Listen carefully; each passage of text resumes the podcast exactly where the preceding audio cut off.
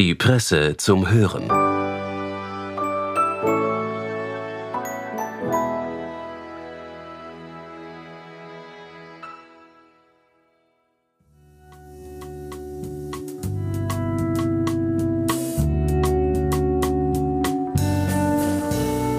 Herzlich willkommen bei der Presse zum Hören.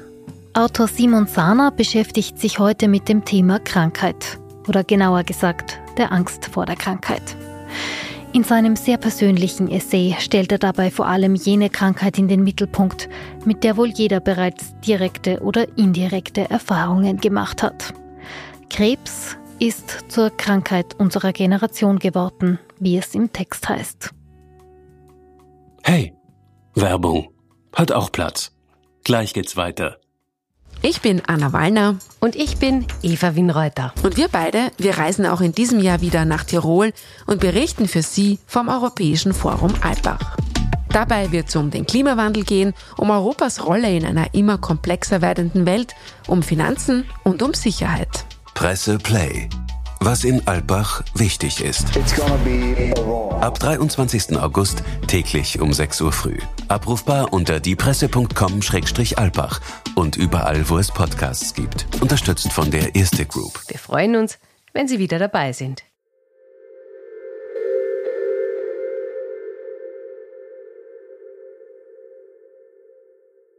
Die Geschichte meiner Krankheit beginnt an keinem bestimmten Punkt. Rückblickend fühlt sich auch die Angst vor Krebs, die mich so viele Jahre begleitet hat, lange vor der Fehldiagnose im Sommer 2008 und vor der Entdeckung der Tumorerkrankung im August 2017 wie eine Vorbereitung darauf an. Meine Krankheitsgeschichte beginnt nicht mit der Fehldiagnose. Sie beginnt auch nicht beim leisen Verdacht, dass es nun doch Krebs sein könnte. Vielleicht hat sie nie richtig begonnen, weil alles stufenweise geschah, bis ich mich irgendwann mit Schläuchen im Hals in einem Krankenhausbett wiederfand. Ich hatte schon immer Angst vor Krankheiten. Die Angst davor, an etwas, insbesondere an Krebs zu erkranken, zieht sich durch große Teile meiner Kindheit und Jugend, bis zu dem Moment, als diese Angst tatsächlich Wirklichkeit zu werden schien und später wurde. Auch wenn mir der Grund für diese frühe Angst vor Krankheiten und insbesondere Krebs nicht ganz klar ist, gibt es Hinweise. Es gab Krebsfälle in meiner Familie. Drei meiner Großeltern sind daran gestorben, von denen ich nur eine Großmutter noch kennengelernt habe. Dadurch war die Krankheit in meiner Kindheit als diffuses emotionales Rauschen präsent, auch wenn ich nicht genau wusste, was Krebs eigentlich bedeutet, außer dass etwas im Körper wächst, das tödlich sein kann, war mir die Existenz dieser potenziellen Gefahr bewusst. Zudem hatte ich einmal draußen beim Spielen eine blutige Spritze gefunden und angefasst. Die sorgenvollen Erklärungen meiner Eltern, dass ich das unter keinen Umständen jemals wieder tun dürfe, wegen der Gefahr des HI-Virus und anderer Krankheiten versetzte mich für Tage in Angst. Gleichzeitig war meine Kindheit sehr behütet und harmonisch, was für die Entwicklung eines Kindes zunächst natürlich von Vorteil ist, schafft jedoch auch Potenzial für die Angst vor einer Zerstörung dieser kindlichen Ruhe. Mehrere Momente meiner Kindheit kommen mir in den Sinn, in denen ich mir sicher war, ich hätte einen Gehirntumor, weil ich ein Gespräch mitbekommen hatte, in dem es um ein Kind ging, hinter dessen einem Auge ein Tumor gefunden worden war. Von dem Moment an war jeder Kopfschmerz ein Indikator dafür. Jedes unerwartete Drücken, jedes Ziehen, für das es keine direkt erkennbare und harmlose Erklärung gab, wäre ein Hinweis auf eine schwere Erkrankung, und diese Krankheit war meistens Krebs. Die Autorin Christiane Lenker beschreibt in ihren Krankheitserinnerungen das gleiche Angsterleben in ihrer Kindheit. Doch bei der kleinsten Blähung meines bisher kerngesunden Leibes dachte ich an Krebs. Krebs ist für Menschen, für die sich Kranksein in erster Linie symptomatisch ausdrückt, oft die vorstellbar schwerste Erkrankung. Es ist seit dem 20. Jahrhundert die Leitkrankheit Westeuropas und der USA, schreibt die Historikerin Bettina Hitze in Krebs fühlen. Und der Mediziner und Autor Setata Mukherjee nennt Krebs die Krankheit unserer Generation. Die Vorstellung, dass man selbst, das nahe Umfeld oder jemand aus der Familie an Krebs erkranken könnte, ist die Grundangst vieler Menschen, wenn es um körperliches Leid geht. Es ist die tödliche Krankheit, die für viele und so auch schon für mich als Kind als am ehesten fassbar und vor allem als am ehesten denkbar erscheint. Vor allem zwei Umstände spielen eine entscheidende Rolle dabei, dass sich Krebs zur omnipräsenten Angstfantasie entwickeln konnte. Hitze schreibt in ihrem Buch über Emotionen und Krebs im 20. Jahrhundert erstens, dass die Angst vor Krebs vor allem eine Angst vor Unsicherheit in einer Zeit ist, in der Sicherheit zunehmend zu einem gesellschaftlichen Leitbegriff wurde. Was im Kleinen für das Erleben meiner kindlichen Ängste gilt, gilt auch für die gesamtgesellschaftliche Situation. Wenn das Leben von den ökonomischen und den sozialen Umständen her wenig Grund zur Sorge bietet, wenn die Abwesenheit von Hunger und körperlicher Gewalt in Form von Krieg oder sozialen Unruhen zum Grundzustand vieler Menschen wird, dann entsteht Raum für andere Sorgen und Ängste. Die manchmal scheinbare und oft tatsächliche Willkür, mit der Krebs auftritt, macht die Krankheit in dieser Situation zum Unsicherheitsfaktor schlechthin. Selbst wenn alles gut ist, gibt es immer noch Krebs. Den anderen Grund für die große emotionale Wucht der Krebsangst sieht Hitzer darin, dass es sich um eine Gefahr handelt, die selten imminent ist. Gefahr plus Zeit ist gleich Angst, könnte man sagen. Diese beiden Umstände führen dazu, dass Krebs eine Krankheit der Angst werden kann. Denn bei mir konnte Krebs vor allem deswegen Angst auslösen, weil diese Krankheit eine potenzielle Gefahr ist, die sich aufbaut. Sie lässt der Psyche Zeit, sie zu erwarten und sie in angstbesetzte Bilder umzusetzen, lange bevor sie akut werden könnte.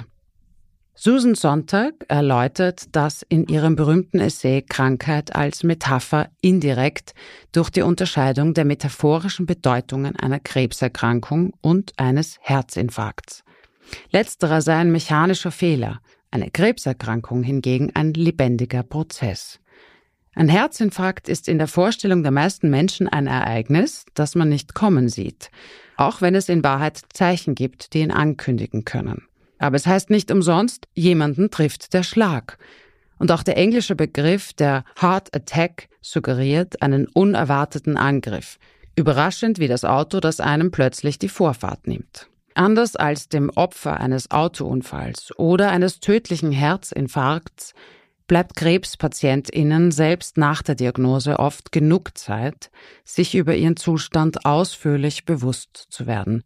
Susan Gruber erfährt diese Situation sowohl als Chance, sich mit der eigenen Erkrankung auseinanderzusetzen, als auch als Gnade ihrer Familie gegenüber, die nicht mit einem plötzlichen Tod zurechtkommen muss.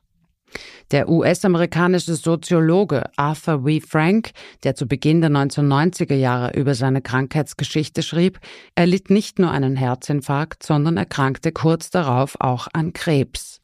Er beschreibt seinen Infarkt genau wie Sonntag als ein mechanisches Problem. Er habe mit seinem Arzt darüber gesprochen, wie über einen Computer, der ein Hardware-Problem hat, oder wie mit einem Mechaniker, der einen Fehler im Motor feststellt, der behoben werden muss.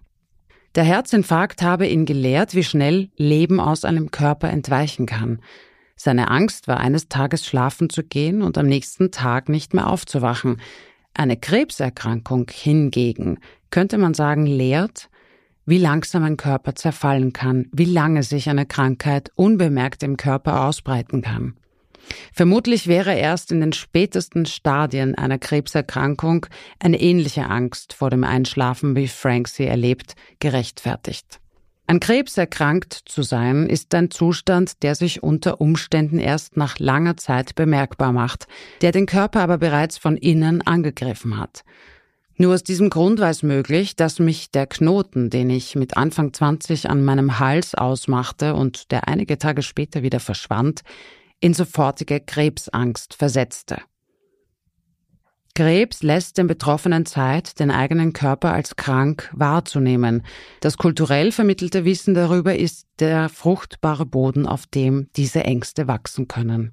Wie tief diese Ängste in Bildern sitzen und wirken, erfährt auch Lars Lennart Westin, die Titelfigur in Lars Gustafssons Roman Der Tod eines Bienenzüchters. Aufgrund großer Schmerzen lässt er sich untersuchen, als er aber den Brief mit den Ergebnissen erhält, wägt er ab, ob er ihn öffnen soll oder nicht, denn je nach Inhalt würde sich sein Leben sofort verändern. Über Seiten hinweg spielt er verschiedene Szenarien durch. Den Brief zu ignorieren würde ihm Hoffnung und Spielraum verschaffen oder aber eine andere Krankheit als Krebs vertuschen, die behandelbar wäre. Ihn zu öffnen würde ihn entweder von Angst und Unsicherheit erlösen oder sein Leben für immer verändern. Entscheidend ist, dass er die Unwissenheit über die Krankheit als eine sinnhafte Möglichkeit erfährt, weil das Wissen vermeintlich einen größeren Einschnitt bedeuten würde als die Krankheit selbst. Das Leben mit Schmerzen und Unwissenheit erscheint ihm erträglicher, als mit dem Wissen um die Ursache der Schmerzen zu leben. Hier zeigt sich im Detail, was Hitzer damit meint, wenn sie schreibt, dass Krebsangst vor allem eine Angst vor Unsicherheit in einer Zeit ist, in der Sicherheit zum höchsten Wert geworden ist. Angst vor Krebs ist in vielen Fällen und auch für mich bis heute die Angst vor dem Verlust der Kontrolle über die eigene Zukunft. Der Bienenzüchter erlebt genau diese kulturell vermittelte Angst, die Deutungshoheit und die Macht über das eigene Leben zu verlieren. Wenn darin steht, dass ich nur noch einige Monate zu leben habe, werde ich dann wie versteinert sein, gelähmt? Werde ich mich in irgendein Krankenhaus legen müssen? Wahrscheinlich und die letzten Monate in einem Bett verbringen, mit immer stärkeren Schmerzen, immer magerer und kraftloser werden und nicht mehr Herr meiner eigenen Lage sein? Es ist beinahe unheimlich, die eigenen emotionalen Paradoxien so genau dargelegt zu bekommen. Die Angst des Bienenzüchters bezieht sich ganz konkret auf die Diagnose und nicht auf die Krankheit selbst. Nicht die Krankheit würde zu einem Krankenhausaufenthalt und Kontrollverlust führen, sondern ihre Entdeckung. Die US-amerikanische Autorin Anne Boyer, die ihre Krankheitsgeschichte in ihrem Buch Die Unsterblichen Krankheit, Körper, Kapitalismus aufgeschrieben hat, stellt dasselbe fest, wenn sie im Vorfeld ihrer Diagnose bemerkt, dass sie nicht vor der Krankheit Angst empfindet, sondern vor der Kultur der Krankheit. Westin erliegt dieser Kultur der Krankheit, den Bildern und Erzählungen, welche die Krebserkrankung umranken. Seine Furcht bezieht sich darauf, ein Teil dieser Erzählungen zu werden, ein Krebskranker zu sein. Im selben Moment ist ihm trotzdem bewusst, dass sein Verhalten letztlich schwerwiegende Konsequenzen haben könnte. Es ist diese zwiespältige Situation, in die ich selbst immer wieder gerate.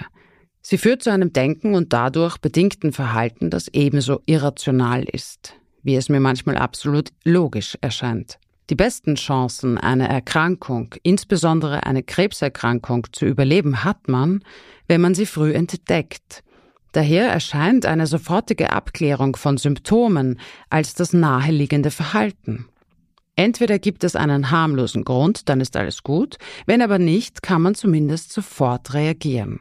Die Argumentation der Verängstigten, eine Untersuchung dennoch hinauszuzögern, bezieht sich auf den Mythos des harmlosen Symptoms. Denn wenn die allermeisten Schmerzen und anderen körperlichen Erscheinungen einen harmlosen oder nicht einmal einen erkennbaren Hintergrund haben, wie es mir von Kindheit an immer wieder versichert wurde, da besteht in den allermeisten Fällen auch kein Grund zur Untersuchung.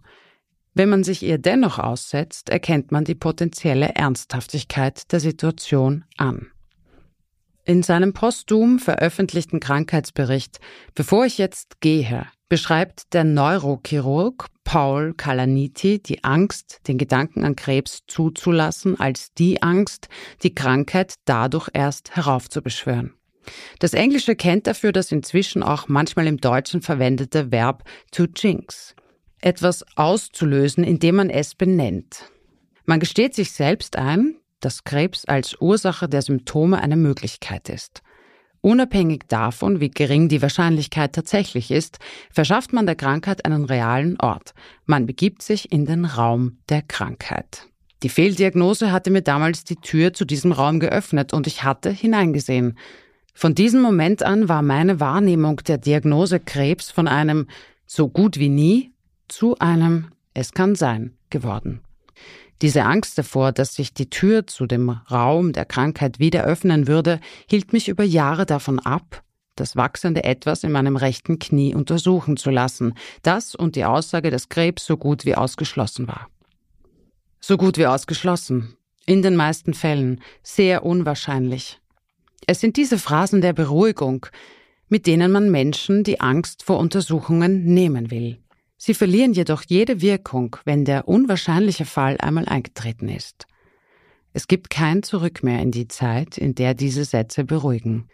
Die Angst überwindet sogar das eigene Wahrscheinlichkeitsdenken.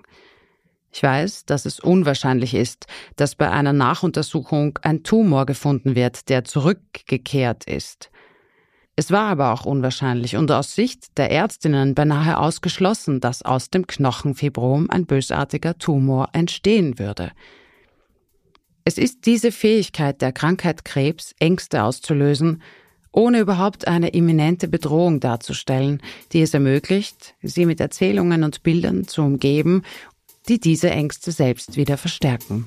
Ein Teufelskreis der Angst in Imaginationen entsteht.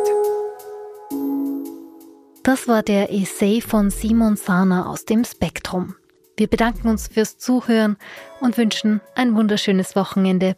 Bis bald bei der Presse zum Hören.